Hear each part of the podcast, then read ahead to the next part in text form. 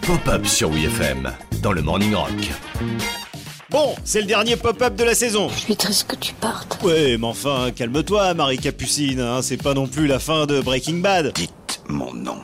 Vous êtes Michel Jonas Et comment que c'est moi C'est pas non plus la fin de Titanic. Revenez Ah bah non, euh, là moi je suis en vacances, hein, faut me laisser. C'est pas non plus une fin de saison de Colanta. Joseph, les aventuriers de la tribu rouge ont décidé de vous éliminer. Non, moi c'est pas Joseph, euh, c'est Joe, Denis.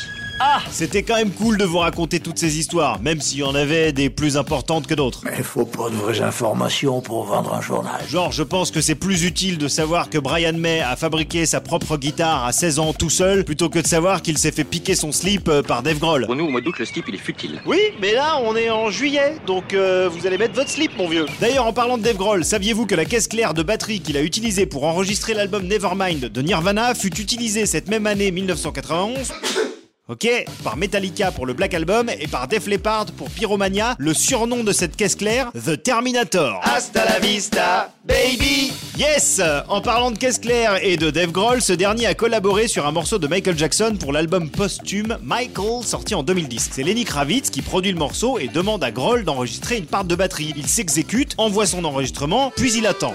Les jours, les mois, puis les années passent. Il a finalement découvert le titre Another Day sur le net, comme tout le monde, et s'est aperçu que le seul truc qui a été conservé de sa batterie, c'est un coup de caisse claire. Et c'est tout, un point c'est tout, euh, point final. Voilà, et puisqu'on est sur le point final, Pop-Up c'est terminé pour cette année, bisous, rideau